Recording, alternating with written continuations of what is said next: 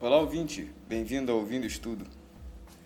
Hoje aí já deve ser o oitavo no programa e, como de praxe, eu vou começar falando um pouco sobre exatamente sobre o programa, sobre as etapas, porque para quem não sabe, para quem não ouviu os, os, primeiros e não sabe a premissa, é, esse podcast eu faço para me aprimorar, para me desafiar. Eu inventei esse, esse formato de ir gravar esse estudo e, e sobre estudos aleatórios e que parecia uma premissa legal. Hoje em dia eu vejo algum, alguns erros dessa premissa que é se eu estudar o assunto ao vivo fica muito lento no programa. E mas tem sido legal. Eu tenho conseguido produzir. É, eu tenho batido aí na, na no problema de que eu tenho que cada vez mais procurar assuntos mais simples. Exatamente porque não, não, não só pelos assuntos mas pelo tempo mesmo de que eu gasto com eles mas ainda assim eu tenho conseguido fazer e uma coisa que eu tenho tido muito facilidade é de achar temas bem aleatórios um dos outros. Que no início não era tanta proposta, mas que ficou legal me desafiar e conseguir é, produzir em relação a isso. É, outra informação que eu posso dizer em relação ao podcast é que é, eu estou gravando agora, talvez esteja um pouco mais com eco do que das últimas vezes, mas é porque eu agora não estou gravando com fone, estou testando aqui esse formato onde não não estou usando fone, estou gravando direto no celular. E parece que a captação é boa, estou meio longe, mas ainda assim dá esse eco. E pra, só para constar, eu não estou no banheiro, tá? Estou aqui na sala, mas é... então é isso, vamos ao tema. Esse elemento químico do símbolo P e número atômico 15, é, que corresponde a 15 prótons e 15 elétrons. Vamos tratar sobre ele, é, não é sobre apenas o fósforo daquele que a gente conhece, de palitinho e riscar, mas também o elemento químico. E vamos ao tema. Fósforo. É esse elemento químico com símbolo P na tabela periódica número atômico 15. Aí para quem é da área de química e usa essas informações para isso, né? O fósforo na, na natureza ele tem duas formas principais, é o fósforo branco e o fósforo vermelho. Mas ele é altamente reativo e ele é nunca encontrado como um elemento livre na natureza, porque ele reage ao oxigênio e parece que ele sempre é encontrado de outras formas. Aí sobre essa formação que eu disse entre fósforo branco e vermelho, eu vou explicar depois, mas tem a ver com a holotropia dos elementos, que é como eles se combinam, dependendo da combinação eles formam um elemento, dependendo da combinação ele forma outro. Como por exemplo o diamante, o grafite, são todos formados de carbono, mas dependendo do, da formação é, ele pode ser muito duro, como o diamante, ou pode ser menos duro como o grafite. E o fósforo também, por exemplo, o fósforo branco ele é bem tóxico, o fósforo vermelho já nem tanto. É, e eu vou falar um pouco mais depois sobre isso.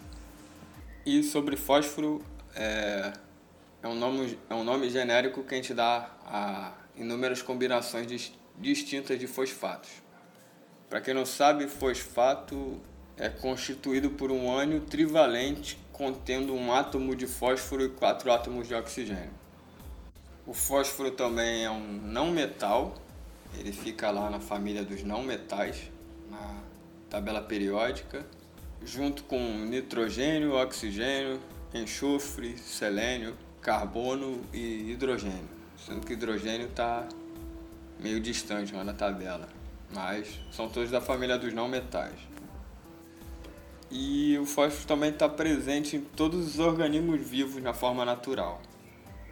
É, na composição de ossos. É, ele tem uma numerosa função crítica no organismo. Ele está presente também em todos o, todo o nosso código genético, DNA e RNA. Ele é responsável por ativar enzimas e manter o balanço do ácido básico do organismo. Assim como está presente em todas as membranas celulares, integra a estrutura dos ossos e dentes, dando maior solidez.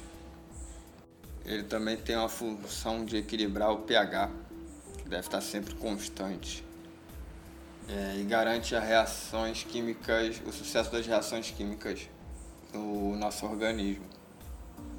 Inclusive, o, os sintomas de deficiência de fósforo no organismo são diminuição de apetite, anemia, fraqueza muscular, dor nos ossos e maior suscetibilidade a infecções.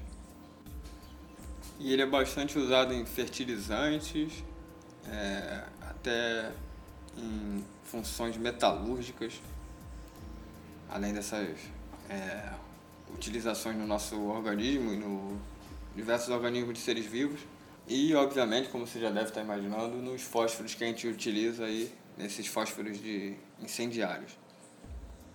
Aí tem uma aplicação bem controversa do fósforo branco, que é ele já foi proibido em diversas guerras, porque ele já foi utilizado, inclusive na Primeira Guerra, na Segunda, porque ele é bem tóxico.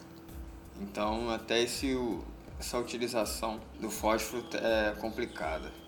Ou seja, ele, ele é bem venenoso, é uma forma alotrópica do fósforo, como eu disse, e tem que ser mantido sob água devido à sua propriedade de inflamar-se espontaneamente em contato com ar e ele foi proibido como componente de armas químicas pelas convenções de Genebra, mas já foi usado em diversas guerras, como a Guerra do Vietnã, é, a Primeira Guerra, a Segunda Guerra, etc. Aí, dito suas aplicações e um pouco da sua formação, é, a parte histórica do, do fósforo é bem legal também.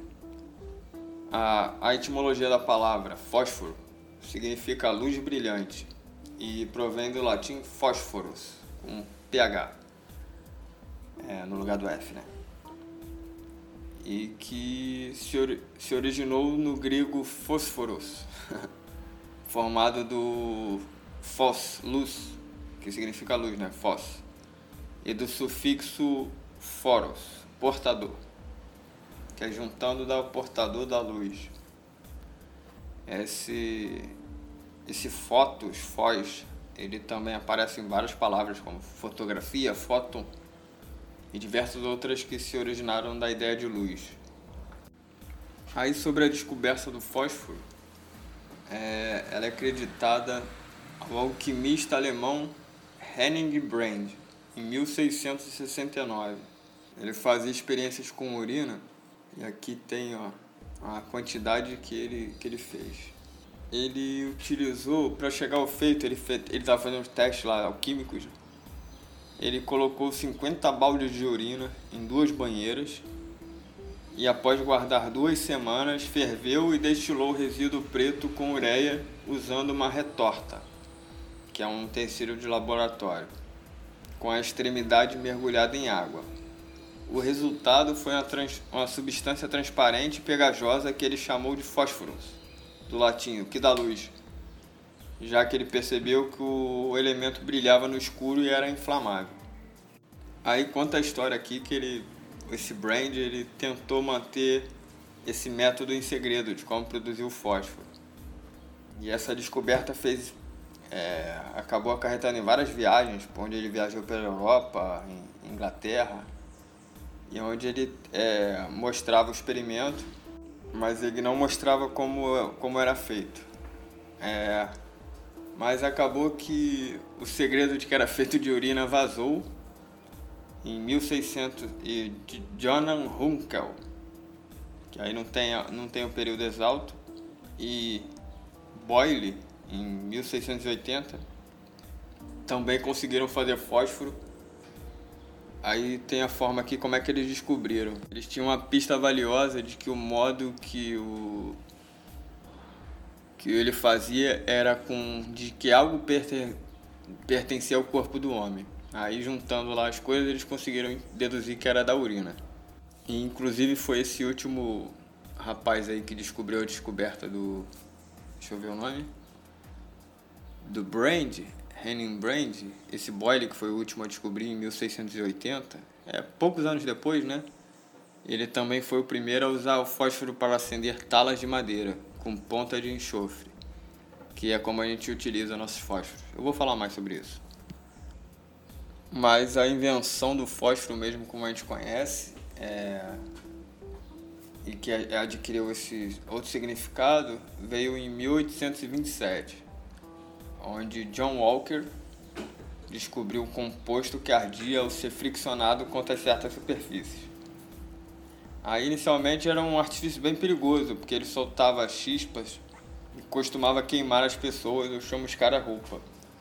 Inclusive eles utilizavam um material de porcelana para proteger, para conseguir andar nas roupas.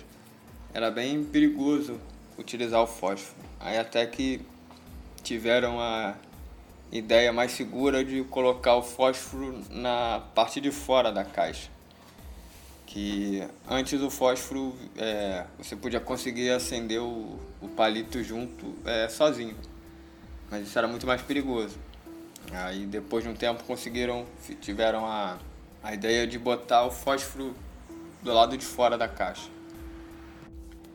Aí, é, normalmente esses, essas caixas de fósforo que a gente conhece, já falando sobre elas, é, a parte de fora é composto por substância como dextrina, o fósforo vermelho e o trisulfeto de antimônio. E a ponta do palito, que é identificada pela cor vermelha, é composta por enxofre, que é um agente oxidante e cola. E a haste é uma madeira simples. Fósforo não é encontrado livre na natureza, é, mas é amplamente distribuído em muitos minerais, geralmente como fosfatos. A rocha fosfática inorgânica, que é parcialmente feita de apatita, é o grupo de minerais, geralmente fluoreto de trifosfato pentano Tá, cálcio é hoje a principal fonte comercial deste elemento, da onde sai todo esse cálcio que a gente utiliza em fertilizantes e etc. Aí 50% dessas reservas globais de fósforo estão nas nações árabes. A restante está na China, Rússia, Marrocos, Flórida. É, Brasil também tem um pouco. E Reino Unido, e também tem como as fontes orgânicas, né? como a urina, é, cinza óssea, guano. E ela, essas, essas é, fontes foram historicamente importantes, mas é, comercialmente foram limitadas. Mas a, como a urina contém o fósforo é, e tem essa qualidade fertilizante, é, ainda hoje são aproveitados em alguns países, como a Suécia, como método de reutilização de excrementos. Aí é utilizado como fertilizante. É, pode ser utilizado como fertilizante de sua forma pura ou em parte, sendo misturada com água na forma de esgoto ou lodo de esgoto. Tá aí uma função importante da urina. Né? E é isso, acho que eu falei um pouco sobre o fósforo. Para terminar aqui, é, como eu disse, os sintomas de deficiência de fósforo no organismo é diminuição de apetite, anemia, fraqueza muscular. Que eu vou falar alguns alimentos que têm altos índices de fósforo, que são alimentos de origem vegetal, como cereais, nozes e legumes, leites, ovos e derivados de leite, como queijo. É, também tem quantidades satisfatórias de fósforo. Presunto e frangos congelados também, pré-embalados e a farinha de trigo integral contém a maior concentração de fósforo que a farinha branca, cerca de três vezes mais. É isso, esse foi o tema explosivo aí que eu tinha. E foi isso, espero que tenha sido legal gravar por pelo celular, espero que não tenha ficado tão, tão alto, com tanto eco, espero que tenha sido legal. É isso, temos um pequeno programa sobre esse pequeno elemento é, químico que a gente utiliza tanto e a gente costuma utilizar tanto na hora de acender fogo. E é isso aí. Obrigado para quem ouviu, vou ficando por aqui e um abraço.